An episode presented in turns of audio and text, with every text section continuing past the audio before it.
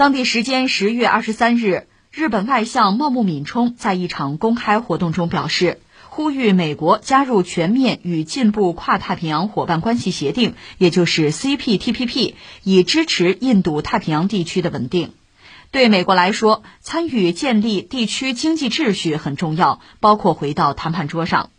除了呼吁美国重返 CPTPP，茂木敏充还强调，日本、美国、澳大利亚和印度的领导人都致力于四方安全对话的防务条约。东京将在未来大力推进与包括东盟和欧洲在内的其他国家的具体合作。日本外相是茂木敏充啊，你看他这番话，一个是呼吁美国呀加入 CPTPP，赶快回来哈，你快回来啊，这是一个；再有一个就是说了一些关于中国的话。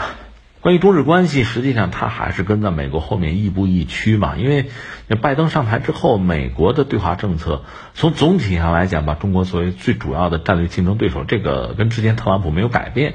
但是我不是给总结过吗？大概他是搞了仨框啊，就是呃竞争的啊，对抗的，另外还有合作的，这么仨框啊，能合作的合作，能竞争的竞争啊，能对抗的还能不能搞什么护栏之类的？这是他那套逻辑。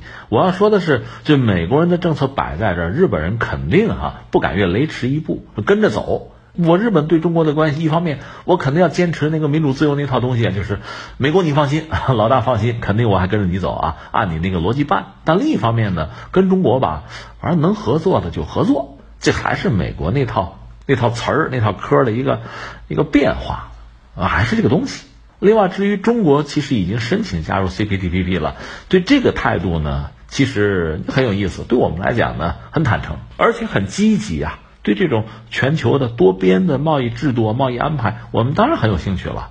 那但是日本就茂木敏充大概表达个意思，就是说世界需要改变啊，我目前的这个格局太让中国占便宜了啊，中国发展太快啊，所以目前这个制度设计是扭曲的。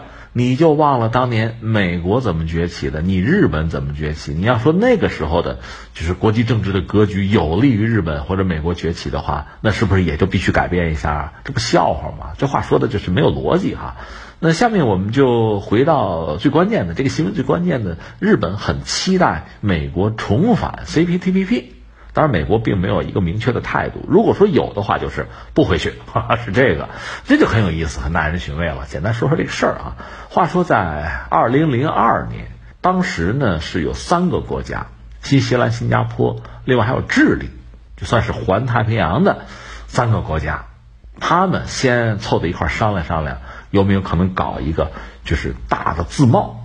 当然，它国家很小，经济体嘛，这影响力很小，但是有这个想法。就地图上画个圈儿嘛，对吧？这是可以做到的。后来又拉上谁？文莱，文莱更小，对吧？这么四个国家就牵头搞了一个所谓 TPP，就是呃环太平洋的一个伙伴关系，其实就是一个自贸。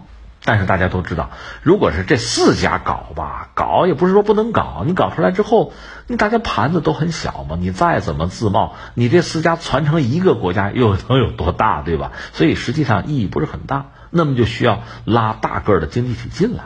那后来美国就进来了，美国进来马上叫鸠占鹊巢嘛。他一来之后，整个从体量啊、从规模、从规则上，那就按我来吧，我说了算吧，就成这个样子。那美国为什么加入这个 TPP 呢？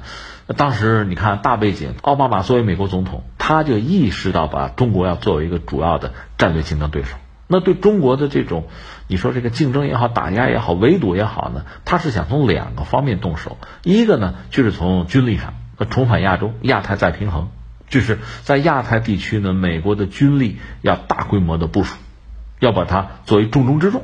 另外，在经济上呢，搞一个 TPP，搞环太平洋的一个伙伴关系，搞一个大的自贸。这个自贸呢，肯定我美国是老大，而且呢，呃，我老大和第二名差距就很大，落差很大。为什么呢？我把中国排除在外，所以那排到第二恐怕就是日本了。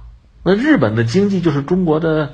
可能那几分之一那个样子，三分之一，呃，甚至差的更多吧。在这么一个状况下，那我美国肯定是一马当先啊，我一股独大嘛。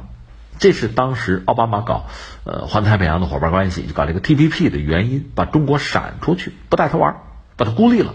而到那个时候，如果 TPP 做大呢，像 WTO 世贸组织我都可以不要了，那你中国自己就孤立了，自己玩去吧。啊，我搞一个圈子，就把中国在军事上围起来，在经济上孤立出去。这是奥巴马当时的算计，这个算计，你看到特朗普时候就撕毁了吧？特朗普一是我不搞什么亚太，我搞印太，把印度可以拉进来。你也不能说特朗普这眼神儿不好啊，你不能说他这个逻辑不对哈，他这个更加的胸图大志啊，胸怀宽广，格局更大。另一方面，在经济上呢，我就不玩这个 TPP 了，撕毁了。不只是 TPP 啊，包括在呃北美，就是和加拿大和墨西哥签的那个美加墨的自贸，那个我也撕毁了，重新谈。为什么？呃，特朗普就认为我美国人吃亏了，你们占我便宜了。那到底占没占美国人便宜呢？我们就说 TPP 本身吧，应该说 美国人肯定要让渡自己一些利益，因为美国是全球第一大经济体，超强的购买力，巨大的市场，对吧？所以这个 TPP 达成，把中国排除在外了啊。那么剩下这帮小兄弟都指着美国人呢，都要赚美国人的钱嘛。所以特朗普觉得我吃亏了。他是这么算，所以从特朗普那个角度看这个事儿呢，也没什么不对。美国就是吃亏了，让你们占便宜了。但是给你们点便宜占，如果能换来什么呢？换来比如说我真的孤立中国了，围堵中国了，把中国拉下马了也行，对吧？我付出点代价也可以。那是这样吗？不是啊，又没有把中国孤立了，没有把中国打倒，我又让你们占了便宜，那我凭什么呀？那我们亏大发了吧？特朗普是这么算账的。更幽默的是什么呢？大家知道还有一个 RCEP，这是东盟十国他们搞，后来把中日韩拉进来，呃，把澳大利亚、新西兰，甚至想把印度拉进来，凑十六家搞这么个区域伙伴关系。当然后来印度没有参加了，十五家，这里面中国是老大，因为呃经济体量太大。这个 RCEP 里边很多成员和那个 TPP 其实是重叠的，这就很好玩了，是吧？所以你看特朗普时代呢，觉得这个。T P P 呢？我美国人吃亏，我不玩了。他撤出去，撤出去呢，就日本扛着大旗，又搞了一个升级版的，就是叫 C P T P P，进步的环太的伙伴关系。但这时候美国已经不在里边了啊。那么像那个日本、什么加拿大什么的在里边，但是这些国家的经济体量或者说市场的吸引力远不如美国大。所以这帮小伙伴吧，你说要是放弃吧，觉得又舍不得；你要说在里边吧，美国不在，我在里边能挣几个钱啊？是这样。那么到拜登的这个时候呢，其实，在经济上他相对比较谨慎，并没有简单的把特朗普时候的政策完全推翻啊，拧着来没有。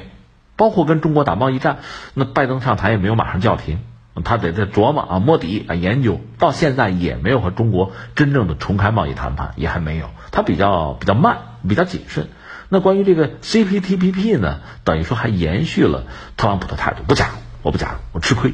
那现在我们来看这个事儿哈，确实，如果你从利益的角度考量，其实美国人加入意思已经不大了。为什么？刚才我们谈到了，我加入我就要占便宜，在经济上有没有便宜可占呢？没有，更多的是这些小国哈、小经济体看中你美国的市场，要赚你的钱。那有什么意思啊？我之所以跟中国谈贸易战，就觉得中国占我便宜了，对吧？那你们还占我便宜，那我吃亏吃双份了，是吧？那在经济上，从利益上讲，其实这个 CPTPP 加入吧，意思不大。刚才我们讲了，如果说我加入，给了你们便宜占，那你们能跟着我走，孤立中国，打压中国，把中国拉下马也行，行吗？现在眼看着不可能嘛。一个是美国跟中国直接打贸易战就没打赢。然后呢，中国又参加了一个 RCEP，而且咄咄逼人。这个 CPTPP，他居然也申请，也想加入。那在这么一个状况下，美国就算重回这个 CPTPP，孤立中国，根本不可能，已经没戏了。那个 RCEP 已经就签下来了嘛，是这么一个状况。所以，那你说美国再重返还有什么意思？其实没什么意思了。那茂木敏充，你说这日本人就不聪明吗？我觉得也未必看不出来，只是。你作为一个国家，日本嘛，总想拉美国进来嘛，对吧？你这个姿态总要摆的，而且美国进来对日本肯定有好处，只不过这对美国人有没有好处，你说了就不算了，就得得拜登去算这个账了。最终说结论吧，这个 CPTPP 吧，其实从美国来讲，加入也不是不行，但是现在加入能给自己带来真正的好处吗？或者说还是吊你们一下胃口，在你们。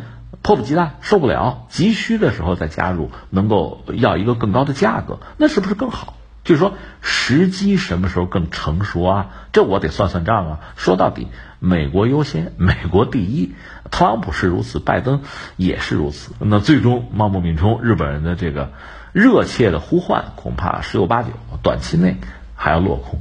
当然不排除另一种可能就是出于和中国这个博弈竞争的考量美国在什么时机再重返这种可能性随时存在。